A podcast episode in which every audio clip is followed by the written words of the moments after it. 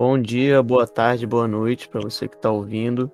Estamos aqui iniciando mais um episódio do nosso podcast, podcast Startup da, da nossa Igreja Batista de Porto da Madama. Eu sou o Lucas, estou na liderança agora do, da juventude, junto com o Diego e o Iago, e a gente está aqui nesse, é, iniciando esse projeto. Né? Iago também está aqui comigo. Se apresenta aí, Iago. Fala aí, galera, como é que vocês estão? Tranquilo? E o Diego também está aqui. Salve, salve família, beleza? Então, sou o Diego, sou um dos líderes aqui também da, do projeto aqui do podcast da Startup. E hoje a gente tem como convidado um, um cara que eu considero pra caramba, um grande amigo meu, o pastor Diego Ramos, é professor lá do Seminário Batista de Niterói, graduou agora como mestre pela PUC. Vou estar tá deixando ele para poder se apresentar, para a gente estar tá conhecendo um pouquinho melhor ele. Pastor Diego, é contigo aí, boa tarde, Diego, Iago, Lucas, todos os ouvintes. Uma alegria estar aí com vocês, né, nesse momento. Um tema, assim, um pouco delicado, né, para a gente estar tratando, que é a questão com dos dons, dons espirituais, né, e ministeriais. É um tema que, dependendo aí da, da linha que a gente estiver tratando ou se dirigindo, pode gerar algumas controvérsias, né? Mas aí a gente está aqui para conversar junto, bater um papo sobre o tema e tentar desatar alguns nós aí, caso existam, né? Porque é um tema assim que às vezes cai muito para o lado da opinião pessoal, né? Uhum. Mas o que a Bíblia tem a nos ensinar a respeito disso, não é verdade? Então acho Exatamente. importante aí a iniciativa de vocês, a gente está conversando sobre isso.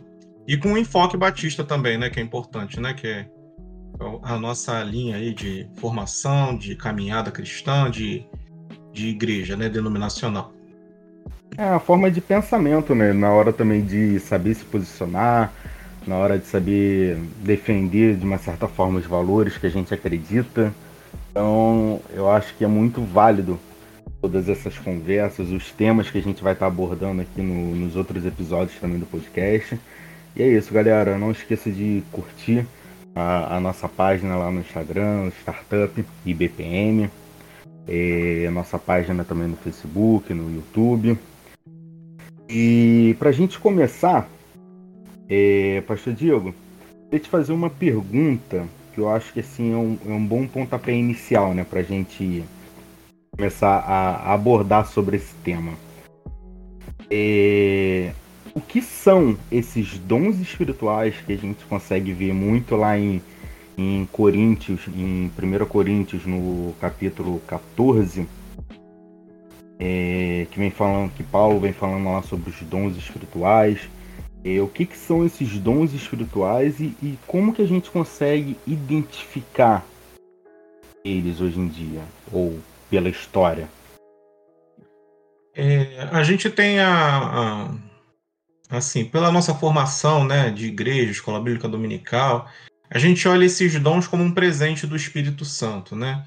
Que a gente aprende na escola bíblica dominical, né? Como um, uma capacitação do Espírito Santo para o exercício do ministério, ou então para sinalizar o reino de Deus é, através de um dom miraculoso ou alguma outra ou algum outro tipo de, de dom, né? A gente tem que entender que os dons, na verdade, nada mais são do que a manifestação do Espírito Santo na vida da comunidade. A gente tende a atribuir o dom como um dom do cristão, né, do crente. Mas não, o dom é do Espírito Santo, né? E ele manifesta os dons da forma como ele deseja, no tempo que ele deseja, né? Uma pessoa que manifesta uma palavra de sabedoria, por exemplo, hoje, não necessariamente ela tem o dom de palavra de sabedoria. Ela pode manifestar esse dom uma vez e não manifestar de novo nunca mais. Né? Uma palavra de um dom de cura, por exemplo, né? pode uhum. se manifestar através da sua vida. Você pode ser um agente de Deus para manifestar um milagre de cura, um dom de cura, e nunca mais manifestar esse dom de novo. Porque, na verdade, os dons são do Espírito e ele é, manifesta na vida da comunidade, na vida do cristão, dependendo da ocasião e da necessidade. E, uhum. na verdade, também, o que acontece, a gente tem quatro, cinco textos no Novo Testamento que falam sobre dons do Espírito. Santo. Né? O primeiro está lá em Romanos 12, 6 a 8, que fala lá sobre dom de profecia, serviço, ensino, exortação, contribuição, né, que também é um dom, uhum. presidir, presidência, misericórdia. A gente tem outro texto, que é lá em 1 Coríntios 12, 8 a 10, que fala sobre palavra de sabedoria, palavra de conhecimento, fé, cura, milagre. Aí ele repete profecia, que em Romanos já foi dito, dom de discernimento de espírito, falar em línguas e interpretar línguas. Só aí a gente já tem 15 dons listados no Novo Testamento. Depois tem um texto de 1 Coríntios 12, 28, onde se fala do dom de apóstolo, que nada mais é do que o dom missionário, né? a capacidade uhum. da pessoa sair da sua terra e para outra para plantar uma igreja. É, aí tem um outro dom que é equivalente ao da profecia, só que na verdade ele está se referindo ao dom, ao dom de profeta, mas que eu posso botar como equivalente ao dom de profecia. O dom de mestre, que é equivalente ao dom de ensino. Depois, milagres e curas, que já foi dito também nos outros textos. Um dom novo que é apresentado aqui em Coríntios é socorro, assistência, ajuda, administração de governo e, ao invés de falar em língua e interpretar em línguas, ele fala variedade de línguas. Depois nós temos o texto de Efésios. Efésios também, né? Efésios 4.11. Isso. No de Efésios foca mais naquilo que a gente convencionou chamar nas igrejas de dons ministeriais, né? Então é apóstolo, profeta, evangelista, pastor e mestre. Só aí já temos uhum. 22 dons. E 1 Pedro, que resolve resumir tudo, né? Ele só fala dos dons de elocução e dos dons de serviço. Ele não cita dom por dom, né? Ele só fala daqueles dons que se relacionam à fala, né? Línguas, profecia, ensino, e os dons de serviço, né? Que seria socorro, é, é, diaconia, né, é, administração, governo, enfim. Então, um, se eu for pegar a Bíblia né, e analisar o Novo Testamento, eu tenho, na prática, 22 dons listados. Mas uma coisa que a gente tem que pensar também é se o Espírito Santo se resume a 22 dons. Né? Será que, se o Espírito Santo se manifestar de outra forma nos nossos dias, através do seu poder, né? É, e aquilo não estiver listado na Bíblia, aquilo eu posso considerar um dom espiritual também, porque nós estamos vivendo num tempo diferente daquele, né? Sim.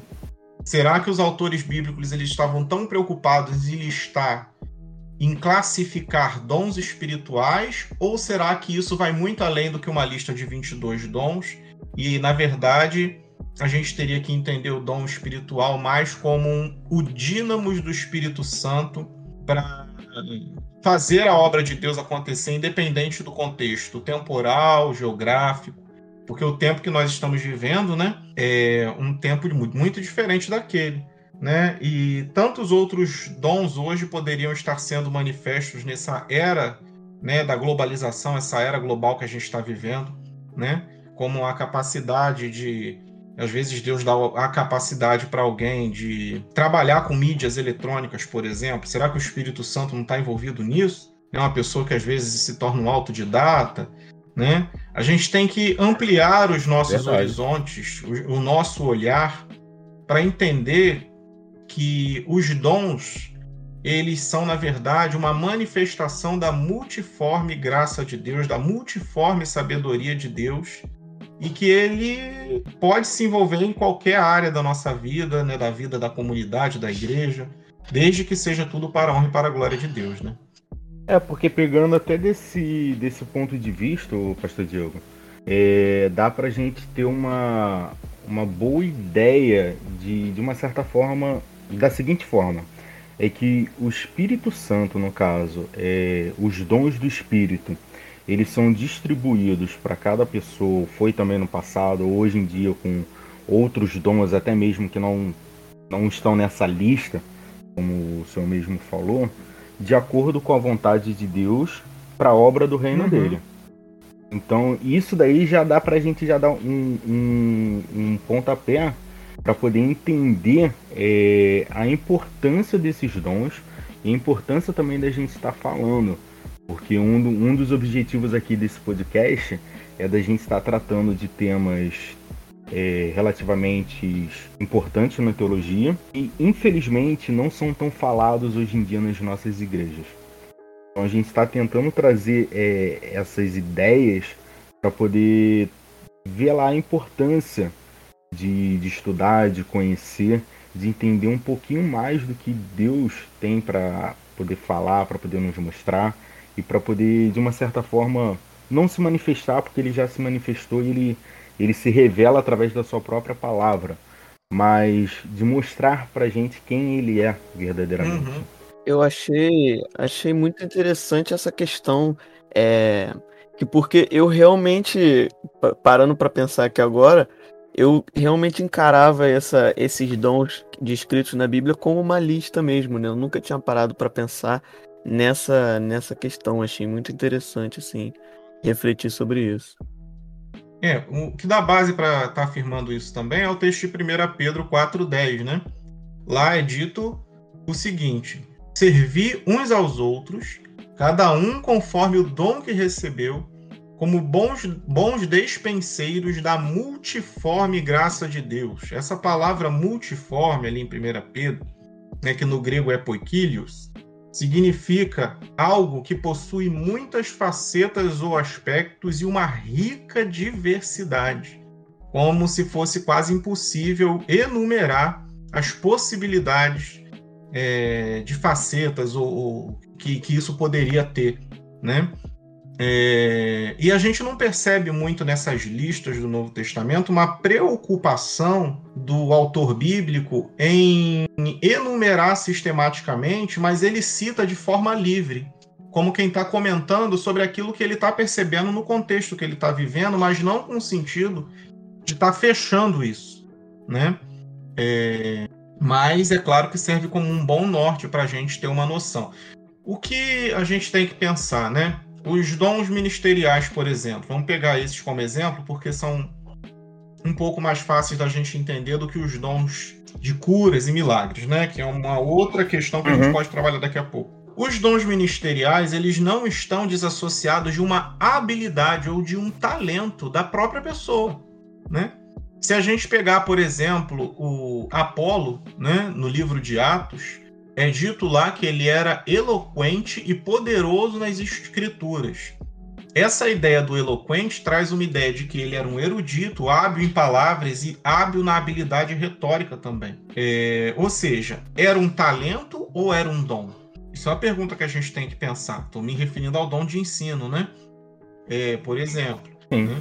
o que acontece? Né? Outro dom, o de pastor, é exigido que ele tenha uma habilidade hábil no ensino. É habilidade ou é dom?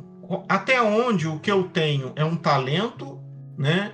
É algo que é inato, a minha personalidade, a minha pessoa, ou até que ponto o que eu tenho foi algo gerado pelo Espírito Santo que habita em mim. Aí, para a gente entender o que é o dom do Espírito Santo, principalmente nessa área ministerial, é entender que muitas vezes eu já tenho um talento, mas que aquilo vai operar de uma forma diferente né, quando está a serviço do reino de Deus. Vai com dínamos do Espírito Santo. Tanto é que é o termo que é aplicado a Apolo. Quando diz que ele era eloquente, é logios. E poderoso nas escrituras é o dínatos, né, que é o poder do Espírito Santo. Então, quando a gente hum. pega, por exemplo, alguém que tem o dom de mestre, não é só o talento do ensino que ele tem, é o poder de arrebatar as pessoas com o ensino que ele ministra. Ele não precisa, às vezes, nem de ferramenta tecnológica. Ele abre a boca e começa a falar. Eu aposto que vocês já tiveram oportunidade de ter contato com pessoas assim.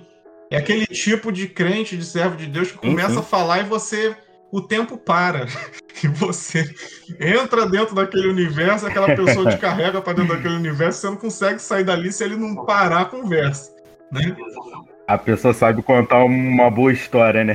De uma forma é, que consegue atrair. que você esquece que está sentado no banco da igreja, uhum. né? Então, Aí está a diferença do talento para o dínamos do Espírito Santo, né? Quando a gente está falando de dom espiritual, é um ensino que é ministrado de forma que te arrebata e aquilo faz uma diferença na sua vida. Aquilo mexe com você de uma forma profunda, né? Como diz no texto de Hebreus, a espada afiada, né? Que separa a alma e espírito de juntas e medulas, vai até lá ao fundo do seu eu, né? É, a mesma coisa com a profecia, dom de profecia, né? É, não estou falando dessas profecias de forma pejorativa que a gente ouve por aí, né? O que que é, o que que é esse dom de profecia que a gente ouve falar, né? Primeiro a gente teria que fazer uma análise muito séria do que é profecia, né? Porque a gente tem uma visão errada do que é profecia hoje em dia. A gente atribui a profecia nos dias de hoje é, de uma forma como a gente vê em alguns, algumas igrejas neopentecostais, né, que as pessoas se aproximam e falam como se fosse Deus mandando elas falarem, né? Mas isso é algo uhum. tão raro, tão raro de acontecer, né? Não estou dizendo que não possa acontecer, né? É, eu creio que não, se vocês não tiveram, eu já vi várias experiências onde algumas pessoas falaram determinadas coisas e as coisas de vez em quando até aconteceram de verdade. Né? É, já vi do, dos dois lados, né? Das duas vertentes. Exatamente, né? Na verdade, é muito perigoso a gente lidar com esse tipo de profecia, entre aspas, que a gente vê uhum. por aí, né? A verdadeira profecia é a profecia dos profetas do Antigo Testamento, né? O que que caracteriza uma, uma profecia, que eu chamando desse nome já é até um errado, né? O profeta do Antigo Testamento, que na verdade não deveria receber esse nome, o nome dele deveria ser Navi, né? Ele é um anunciador da palavra de Deus, né? Mas ele é um anunciador direto da palavra de Deus. Aquilo que ele fala vem direto de Deus e ele anuncia aquilo ali. Esse fenômeno que aconteceu no Antigo Testamento, que é melhor ser chamado de naviísmo do que de profetismo, foi um evento exclusivo para o Antigo Testamento. Ele encerrou com Malaquias, depois reabriu com João Batista e fechou de novo. Né? A gente não tem mais continuidade desse tipo de, de movimento do naviísmo. Né? Aquilo que a gente conheceu como profecia, na verdade, surgiu na Grécia Antiga. Né? O profeta, né, que é essa palavra profetês que surgiu na Grécia Antiga, ele não era um anunciador da divindade equivalente, da forma equivalente como era o profeta do Antigo Testamento, o navio do Antigo Testamento. No Novo Testamento, sim, sim. na época né, da Grécia Antiga, esse profetês ele era um intérprete de um oráculo. Não era ele quem recebia de primeira mão a mensagem da divindade. Né, o que acontecia na Grécia Antiga, principalmente ali na região de Delfos, era os templos pagãos que tinham ali, né, os oráculos. As pessoas iam se consultar sim, nesses oráculos para saber da sua vida, o que, que ia acontecer, é, alguma coisa relacionada ao futuro. Por sinal, são bem famosos, né? Qualquer filme que se passa naquela época sempre tem um, alguém, é, um personagem assim. Sim, exato. Né? E tinham muitas profetisas nesses oráculos que elas mascavam louro e cheiravam uma fumaça, inalavam uma fumaça que saía da terra que deixavam elas um pouco inertes e falando uma língua estranha que ninguém conhecia. Uhum. É mais ou menos essa língua estranha que vocês estão pensando mesmo. Eu não pensei em nada. Tá aqui na minha. Começavam a falar essa língua. Os profetes se aproximavam dessas sacerdotisas em transe e interpretavam essa linguagem delas para os consulentes que iam até esses oráculos fazer perguntas sobre as suas vidas particulares. Né? Então, o profetês ele não é a sacerdotisa e o profetês ele não é o Navi, tá certo? Então, a profecia no Novo Testamento ela tem muito mais a ver por conta da etimologia da palavra, com a interpretação de um oráculo, do que com a tomada de primeira mão né, de uma palavra da divindade e falar a respeito daquilo, assim como os profetas faziam. Por isso que eu disse que há uma certa diferença né, entre o, um, um profeta e um navi. Né? O pastor ele não sabe o que está passando na vida daquelas pessoas que estão ouvindo aquele sermão, aquela pregação, aquele ensino, né? E ele fala apenas uma mensagem, mas ela chega de forma diferente para as 100, 200, 300 pessoas que estão ouvindo. Vocês conseguem entender que a mensagem é uma, mas ela chega de 300 formas diferentes, dependendo da quantidade de pessoas que estão ouvindo? Com certeza. É aí que está o poder do Espírito Santo, então, em fazer com que uma única mensagem se torne particular, se torne é, orientadora, edificante para cada ovelha, para cada ouvinte, dentro das suas necessidades, das suas lutas, das, do seu momento de vida, né?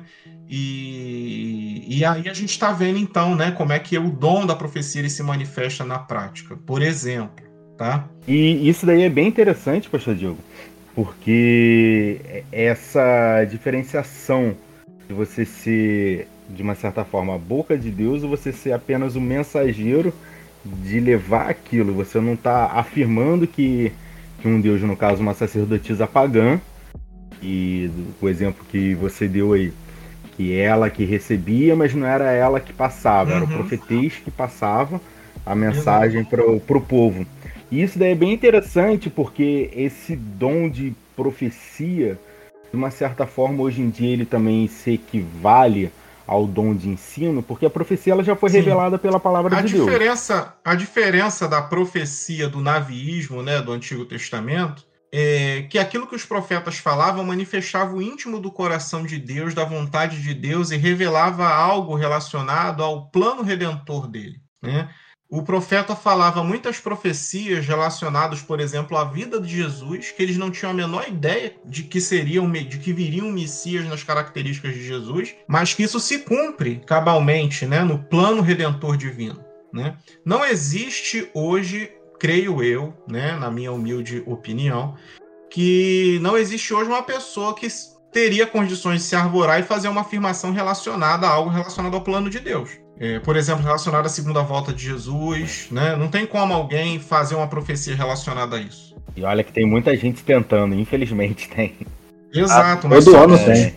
Isso está encerrado, isso está encerrado. É impossível fazer esse tipo de profecia hoje em dia. As próprias escrituras dizem que daquele dia só o pai e o filho. Exatamente. O filho agora, né? Uhum. O filho agora na condição de exaltado, é, com um corpo, né, de exaltado que que sabe certamente, creio eu, né? Mas não tem como ser um ser humano afirmar tais coisas. Mas vejam que no Antigo Testamento os profetas afirmavam, mesmo sem ter plena noção de que era de fato sobre o Messias, mas havia ali o Espírito Santo falando através deles, né? A respeito daquilo. Ou seja, a profecia do Antigo Testamento ela se torna canônica. Ela se torna a palavra de Deus. Não há profecia hoje que seja falada, emitida por alguém, que se torne palavra de Deus nesse sentido que se tornou a dos profetas do Antigo Testamento. Mas em que sentido hoje a profecia ainda é manifesta, né?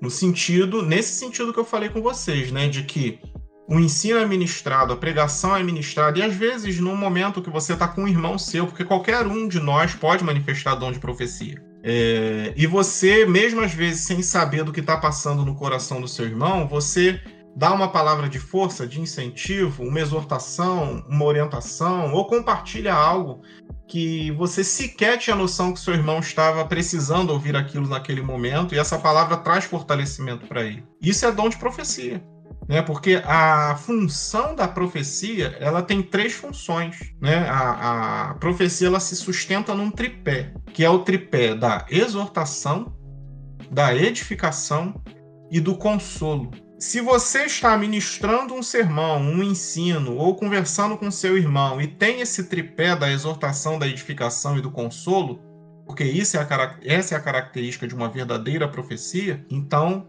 você está profetizando. Tá? É claro que isso dentro da palavra de Deus, sim, né? Sim. Como base, né? Pastor, é, você disse uma coisa aí que me chamou a atenção, é que qualquer um de nós podemos acabar é, recebendo esse dom é, da profecia, né?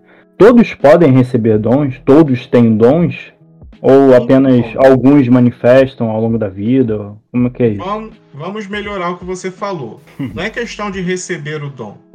Você recebe o dom porque o dom é o Espírito Santo. Ele é o sim, dom, ele é a promessa, ele é o presente que Deus prometeu enviar para a gente. Então, se você tem o Espírito Santo, só depende do contexto que você está ou da necessidade né, que a sua comunidade está passando para que você possa manifestar qualquer um, qualquer dom. Porque o dono do dom é ele. Ensino, dom de pastor, por exemplo, dom de apostolado, os dons ministeriais a gente até consegue desenvolver. Desenvolver, né? E observar que a pessoa possui, né? Mas é aquilo que eu falei também. Será que a pessoa ela tem uma habilidade, né, para ensinar, para pregar, para cuidar dos outros, né? É, e até que ponto isso não é somente uma habilidade, mas é algo que tem o poder do Espírito Santo movendo aquilo. Tanto é que aquela pessoa, ela não só cuida, ela transforma a vida das pessoas. Ela não só prega, ela causa um impacto e um alvoroço quando ela ministra um sermão. Dá para entender? O, o, Espírito Santo, o dom espiritual, ele está nessa diferença que tem nessa ministração, né? É, aquela pregação ela vai além do, do que um, uma simples exposição bíblica. Né? Poxa, essa pessoa realmente tem o dom do ensino. Ela não é só um professor, ela tem um dom espiritual e ela desenvolve isso. Né? Essa pessoa é um mega pastor, né? Porque ele não só cuida, olha só como ele arrasta pessoas, né, por onde ele passa, né, e transforma vidas e, e consegue moldar caráter através dos exemplos de vida que ele dá e que ele tem certo? Então, é, inclusive para que o pastor ou o professor não se sintam cheios de si, é necessário reconhecer que, na verdade, não é a minha habilidade que está fazendo isso, mas é o dínamo do Espírito Santo que já habita em mim. E é claro, né? Você falou muito bem. A Bíblia ela é, indica, nos orienta que a gente desenvolva os dons, né? Ou seja, o que é desenvolver os dons aí, né? Nessa ideia, né? Que a gente invista na direção desse dom, né, que o Espírito Santo já indicou para a gente que é a vontade dele que a gente trabalhe e que a gente permita, né, esteja com o coração aberto para que ele atue através de nossas vidas, para que nós sejamos um instrumento na mão dele. Então, isso daí é bem interessante, porque até pegando por esse ponto aí que o Iago falou, hum, de uma certa forma um debate assim que tem até hoje é se os dons espirituais eles são contínuos ou eles se cessaram depois do, do período dos apóstolos. E de tudo que a gente falou aqui, de tudo que a gente consegue ver, até mesmo pela, pela própria escritura, pela própria história do, do cristianismo em si, é, é, que esses dons eles são manifestados de acordo com a necessidade daquela localidade, da onde aquela pessoa, da, onde aquele cristão está inserido, com a necessidade do reino de Deus ali. Uhum. Mas vou colocar um, pro... vou colocar um probleminha para vocês, né? Digamos que tem uma irmã na igreja que está com uma doença grave, né? E toda a igreja se empenha em orar por cura, porque às vezes a cura não vem. Isso daí eu já passei também pelos dois lados da moeda. Porque numa igreja que eu fazia parte, tinha uma. Eu era criança, eu tinha uns 11 anos, 11, 12 anos, alguma coisa assim tinha uma, uma garota que tinha uns 10 anos que teve um câncer no, no osso que começou a se alastrar para o corpo todo. E a igreja orando, intercedendo e tal, ela conseguiu ser curada. Graças a Deus ela foi curada. Teve que amputar a perna e tal. Mas uma outra pessoa que passou por um problema parecido veio a falecer. E uhum. na época eu fiquei, cara, porque se uma foi salva e a outra não? Eu simplesmente é, eu não, não atribuí a questão do dom de cura. Como se fosse simplesmente ah, algum irmão que tinha, que tinha esse dom de cura, intercedeu por ela, ela foi curada por isso. Não atribuí isso. Eu atribuí que foi a permissão de Deus, que foi a, a vontade de Deus, um propósito dele. E infelizmente, hum. e eu, particularmente, na minha mente totalmente limitada, não consigo mensurar quais são os planos de Deus e por que, que ele, dê, ele permite que aconteça o mal. E até mesmo um, um dos maiores tópicos que é, os próprios ateístas usam. Ah, se Deus é tão bom, por que, que ele permite o mal? Por que, que ele permite a fome? Isso tudo é por causa do nosso pecado. É, é o próprio homem que causa essa desgraça e por causa do pecado que a gente passa por esse mal verdade, o próprio homem escolheu conhecer o mal, né? Exatamente. Então é, é bem. Não é em relação a se posicionar porque esse é o meu posicionamento, mas é de tomar um partido, entendeu? Porque é uma, uma situação bem delicada mesmo, sendo bem sincero. Eu acho até que eu acho até que é não, não aceitar a nossa culpa, né, nesse caso. Também. Verdade. Agora, deixa eu melhorar a pergunta que eu fiz, né? Por que os, os milagres, né? Aquele, aqueles sinais miraculosos que os apóstolos faziam não acontecem com a mesma proporção hoje em dia como acontecia naquela época. Não é dito lá na Bíblia, né, Uhum. que os sinais seguiriam aqueles que crescem, né? É. Então, ah, o que, que a gente tem que pensar? Em primeiro lugar, a igreja não pode perder a fé na possibilidade do milagre, né? Sim. Da manifestação da cura, da manifestação desses milagres, né? Que, que o Espírito Santo pode operar no meio do seu povo. Mas o que, a gente tem que pensar também, né? Quando Jesus esteve, né, entre nós, né? é, chama a atenção o os tipos de milagres que ele executava. A maioria dos milagres eles eram operados no nível dos órgãos de sentido, visão, audição, é, a possibilidade de andar, ouvir, falar, certo? Uhum. Na verdade, na verdade, esses milagres que Jesus fez foi uma forma de contrapor uma ordem no Antigo Testamento, porque era dito que eh, todo mundo, né, que seguisse Deus diz isso nos Salmos, em outros livros, em outros textos agora. Deixa eu não estou lembrando aqui de cabeça. Em Isaías 6, versículo 18, 19, 20, é, versículo 10, Isaías 44, versículo 9, versículo 10, é, Salmos 115, na verdade é o, o 135, deixa eu ver aqui. É, Salmo 115, 4, 8, ou 135, 15, 18, né, que fala que os ídolos deles são de prata e ouro, obra das mãos do homem, tem boca, mas não falam, tem olhos, mas não veem, tem ouvidos, mas não ouvem, tem nariz, mas não cheiram, tem mãos, mas não apalpam, tem pés, mas não andam, nem som algum lhes sai da garganta. E no versículo 8 é taxado: tornem-se semelhantes a eles aqueles que os fazem, todos os que neles confiam.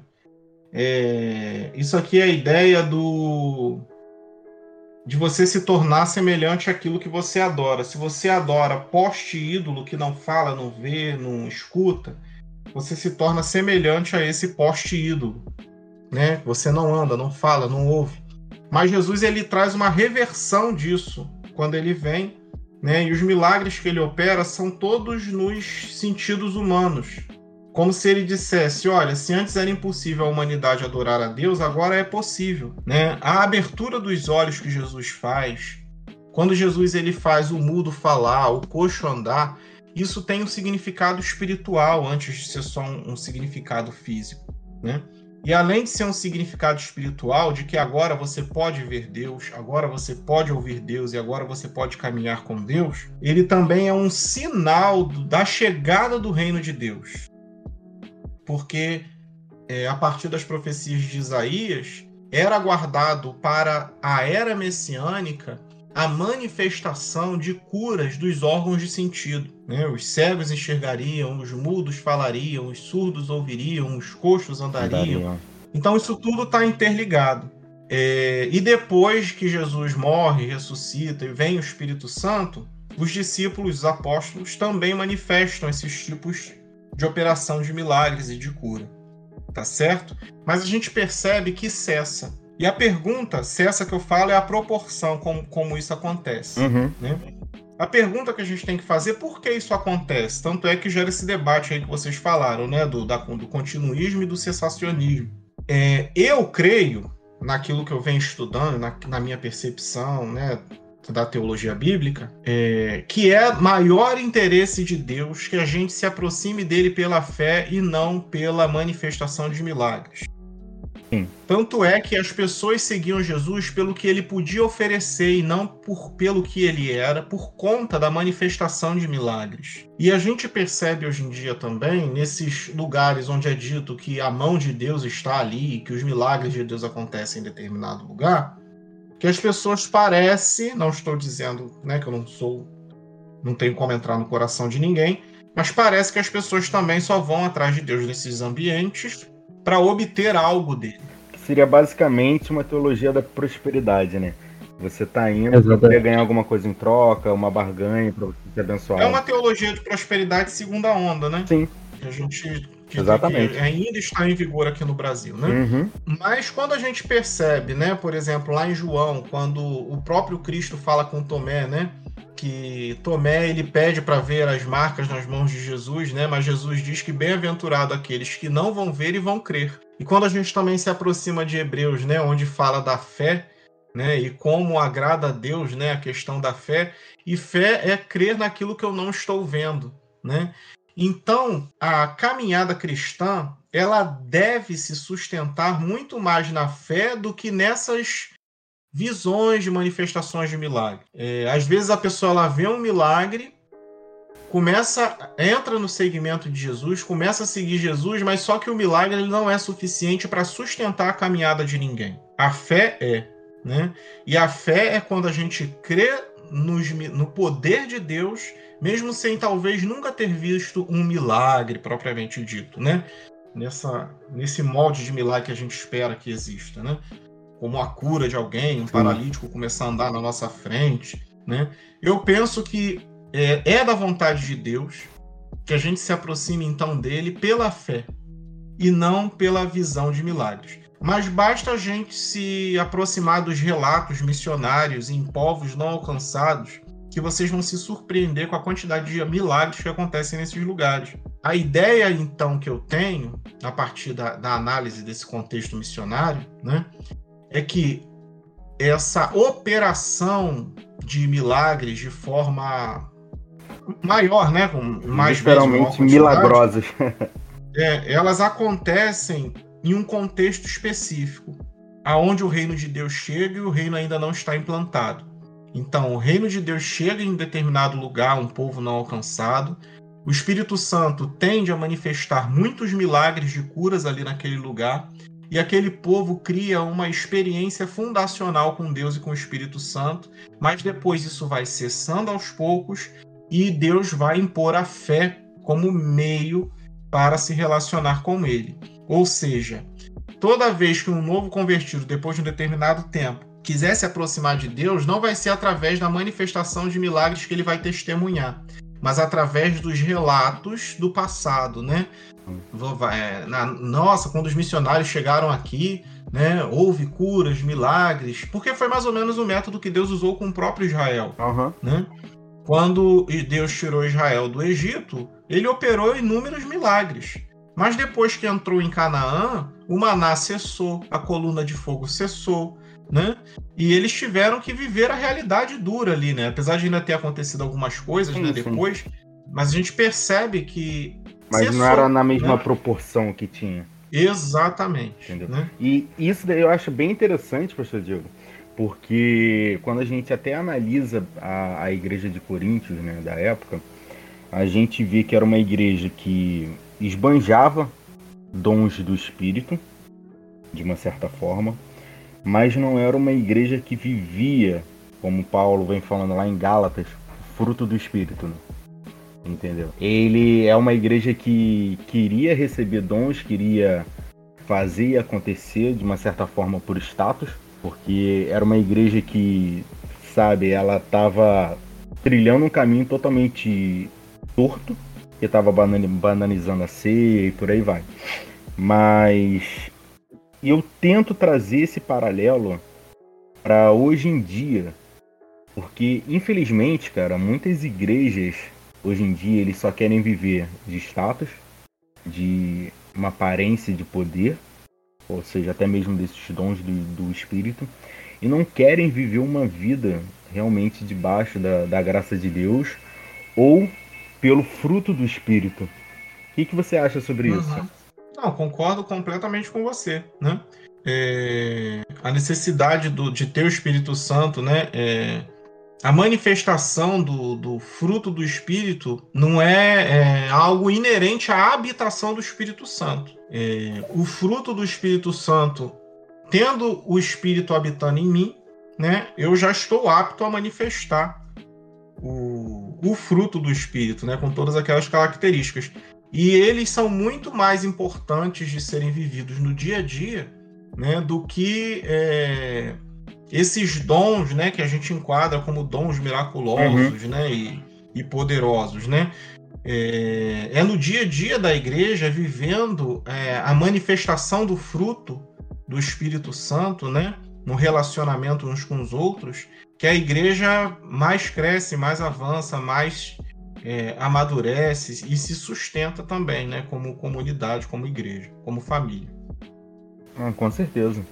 E pegando até por esse lado, eu estava até é, analisando, analisando não, estava lendo até um material que você mesmo tinha me passado do Hernandes Dias Lopes, é até um comentário exegético que ele faz sobre Coríntios, e achei bem interessante uma coisa que ele falou, que foi basicamente que com respeito aos dons, a gente precisa tomar cautela para poder discernir se existe um maior ou menor do que o outro, porque infelizmente hoje em dia na nossa realidade e na realidade que a gente vive hoje em dia, a gente vê uma sabe, uma busca por, por falar em línguas em determinadas é, denominações e por aí vai, que é como se fosse, sabe, é o supra-sumo. Pô, eu falo em língua, sou cheio do Espírito Santo, ó. Eita! Desceu, desceu. É, é basicamente isso. E Paulo, quando ele vem listando, é, é basicamente o contrário o, o dom do, de falar em línguas é, é, é, não é como se fosse o último, mas é, é como se fosse o menor de todos ali. E até mesmo ele fala que é bom que quem fale interprete também. Porque se não interpretar, não está edificando a igreja. É como se fosse uma oração do espírito dele para Deus, mas que aquela oração não está sendo edificante para a igreja. E quando a gente pega lá até o movimento que houve lá na rua Azusa, se eu não me engano, foi em 1906, né, que foi o, o movimento que, de uma certa forma, deu pontapé para o movimento pentecostal. Como que fica isso hoje em dia, sabe? Você ouve uma pessoa falar em línguas, é, abro um parênteses assim enorme, porque a gente nunca sabe se realmente é verdade ou não. Não estou aqui é, desacreditando do dom de línguas, dos dons do Espírito Santo, não, não é isso. Mas hoje em dia a gente tem que analisar algumas coisas. E eu sempre foco na Bíblia. O que, que a Bíblia diz? A Bíblia diz que para poder falar tem que ter alguém para interpretar, ou a pessoa mesmo tem que interpretar, por que, que hoje em dia não tem essa importância, da mesma forma como Paulo queria mostrar a importância de todos os dons, tanto de profecia, de cura, de falar em línguas, a importância de cada um, naquela localidade, naquela igreja. O que, que você acha disso tudo? É, o que o texto bíblico sustenta para a gente, não... assim, a gente tem um problema de tradução, né? As antigas Bíblias Almeida Revista, corrigida e, e daí para trás, elas traduziam a palavra grega como língua estranha. Só que no, no, texto original, no grego bíblico, não existe língua estranha. Existe a palavra glossa, uhum e é traduzido como idioma. Idioma. Né? E a necessidade disso era porque, por exemplo, quando Pedro prega é, ali em Atos, né, para aquela multidão que estava ouvindo, cada um ouviu na sua própria língua, no seu próprio idioma. Né? Isso é dom de línguas. Né? Cada um ouviu no seu próprio idioma. Né? É, e isso acontece ainda hoje, dependendo do contexto, né? principalmente em contexto de povos não alcançados tá bom? Isso é possível. E nem sempre esse dom está dissociado também de uma dedicação daquele que se empenha a ter esse dom do estudo, né, para que ele agregue aquele, aquela capacidade de falar um outro idioma com a maior velocidade possível e consiga. É, o que a gente tem, infelizmente, aí a partir do movimento Azusa é o nascimento, então, né, desse dom de línguas que, que é um, uma forma de elocução confuso, né? É, que algumas igrejas se apropriaram disso como se fosse um dom espiritual e inclusive criando um certo elitismo, né? Porque quem falava aquela língua, aquela suposta língua estranha, é, então era mais espiritual do que quem não falava. Quem falava aquela suposta língua estranha tinha um batismo com o Espírito Santo que a outra pessoa não tinha. E como assim, né? É, a pessoa está confirmada como filha de Deus quando fala uma língua estranha, a outra não está. Uma tem o Espírito Santo e a outra não tem, porque o batismo com o Espírito Santo, na verdade, é receber o batismo, é receber o Espírito Santo, Exatamente. né? Exatamente. Então, assim, a gente tem que separar algumas coisas quando a gente analisa esse esse falar em línguas que a gente tem na contemporaneidade. Em primeiro lugar, separar a parte antropológica da parte é, espiritual e da parte bíblica. A bíblica ela sustenta a língua como idioma, ou seja, algo que é falado e que quem é de um outro povo, uma outra nação, vai entender aquilo que está sendo dito. Tá? É, a parte antropológica é que a gente pode observar não só cristãos pentecostais falando essa língua estranha, como pessoas de outros segmentos religiosos, inclusive espíritos, Sim. Né, falando em língua estranha. Ou seja, o espírita, o, essa pessoa de outra matriz religiosa, ela está recebendo o mesmo dom espiritual de línguas que um cristão pentecostal? Deu para entender? Se, se é a mesma elocução que está sendo feita ali, palavras parecidas, né? A gente tem que entender que quando a gente é, existem alguns fenômenos antropológicos mesmo, né? É, de como é que eu vou chamar isso, né? É, de indução em massa, né? Quando você está num grupo de pessoas onde está todo mundo fazendo aquilo, falando aquilo, às vezes alguém pode induzir outra pessoa a falar aquilo também. Né? E quantas pessoas, às vezes, dentro dessas reuniões, não desejam falar aquela língua estranha como aquele outro irmão está falando e simplesmente começa a falar aquilo. Né? Isso está errado ou isso está certo? As pessoas alegam que saem desses cultos tendo recebido algo de Deus. Não é questão de estar certo ou de estar errado. A gente não deve colocar um valor em cima disso. Sim. Né? A pessoa ela pode ter tido uma experiência dessa, acreditado que falou em línguas, né? mas naquele momento ela entrou numa espécie de transe e começou a falar algo que ninguém entende. E, sinceramente, ela pode ter sido edificada com aquilo. Mas chamar isso de dom de línguas, eu não acho que seria talvez o adequado. Não se encaixa dentro do que a Bíblia coloca como dom de língua. Tá bom? Ela teve talvez um momento de catarse ali, né, junto com aqueles irmãos. Né, um momento onde ela liberou emoções, talvez, e ela se sinta bem com aquilo. É um êxtase de emoções, basicamente. Exato, né? E isso pode talvez fazer ela se sentir bem no final do culto. Ela liberou uma série de, de de força, de energia ali, né? Falando daquele jeito e, e, e foi uma experiência grupal e todo mundo estava acreditando que aquilo era, né? De fato, é, algo espiritual, né? Deus está condenando isso? Eu creio que não. Não necessariamente. Não sou eu para dizer uhum. que está certo ou que está errado. E nem, né? Mas eu também acredito que Deus não está porque na verdade que mal isso causa, né? Talvez só talvez uma confusão para quem não está ali naquele meio, né? É, mas explica o fato desse tipo de fenômeno acontecer não só nas igrejas pentecostais, mas em outras religiões também, né? Esse tipo de, de língua estranha, né? Se manifestando. Enfim, eu não sei se eu consegui explicar. Não conseguiu, sim, deu, deu para poder entender. Né? O fato de ser um fenômeno é um fenômeno humano esse tipo de, de, de situação, entendeu? É, da mesma forma como você falou em relação à questão, do, à questão da antropologia, é, é uma forma também, se a pessoa não experimentou realmente aquela, a, aquela sensação de, de ser aceita pelo grupo, ou se ela experimentou que ela está realmente vivendo aquilo ali. Entendeu? É uma forma meio. meio não, é totalmente particular vai de pessoa, vai de caso para caso, entendeu? É, eu também não gosto de, de ficar julgando, pô, aquela pessoa ali tá falando, ah, não tá falando. Isso é charlatanismo, não. A gente não tá aqui para isso, a gente está aqui para poder tentar entender um pouquinho melhor do que, que a Bíblia tenta passar pra gente. Muitas das vezes uhum. a gente deixa passar assim despercebido.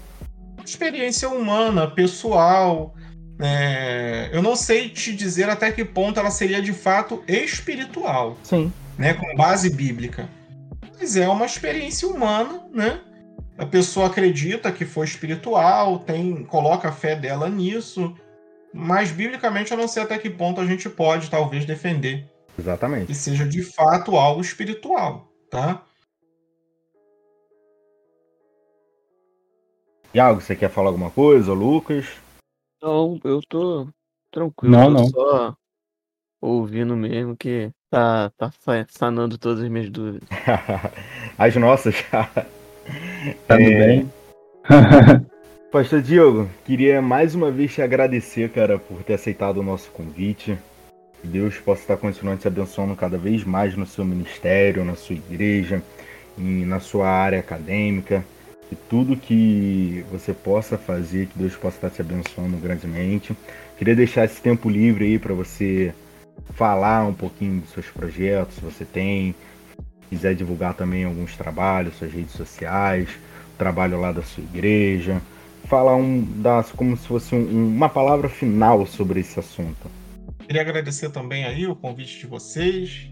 Sempre que me chamam para falar sobre Bíblia, eu tô dentro. Eu gosto bastante. É minha área, né, de estudo, de pesquisa, de dedicação. É, Eu queria deixar aqui disponível então minha rede social, né? É só procurar por PR Diego Ramos, pr.diego Ramos no Instagram. Você vai ter acesso aí a contato comigo, pode mandar direct, WhatsApp, tá tudo lá disponível, né? É, eu tenho, estou abrindo um projeto agora também de ensino de grego bíblico, hebraico bíblico, para quem deseja se aproximar das escrituras e estudá-las no original, né, aulas particulares ou em grupos, pequenos grupos. Caso alguém tenha o desejo de conhecer um pouquinho a Bíblia, né, e, e estudar os textos a partir do, do original, pode entrar em contato comigo, trocar figurinha, né, e a gente vai conversando aí. Né? E também estou lá no seminário de Niterói, né? E também no seminário do Sul, é, ministrando no seminário do Sul curso de pós-graduação Antigo Testamento e no seminário de Niterói atualmente com curso de grego exegese bíblica. É, o seminário de Niterói ele está aberto aí para inscrição em disciplinas avulsas, caso você tenha algum dom espiritual aí ou dom ministerial que você queira é, desenvolver, né? Fica aberto aí a possibilidade para você se inscrever em uma disciplina avulsa lá, estudar com a gente e se capacitar, né, para melhor servir o reino de Deus e a igreja. Amém. Vai ser muito bem-vindo. E ó, só um adendo sobre as aulas de grego do, do pastor Diego. Eu, quando eu comecei a ter aula com ele, eu não sabia nada de grego, nem um alfabeto eu conseguia ler. Hoje em dia já tô conseguindo fazer um pouquinho, já tô conseguindo entender bem melhor. Então o cara é bom mesmo. então, galera, ó, fiquem com Deus. Tenham uma boa noite, um bom dia, não sei o horário que você vai estar vendo isso, mas que Deus possa estar te abençoando. Segue a gente aí na- nas nossas redes sociais, que vai estar no link aí embaixo. E ativa o sininho aí no canal para você tá, não estar perdendo os nossos próximos vídeos. A gente vai estar sempre movimentando aqui, trazendo temas relevantes para as nossas vidas. Beleza, galera? É isso aí, tamo junto, fiquem com Deus. Valeu!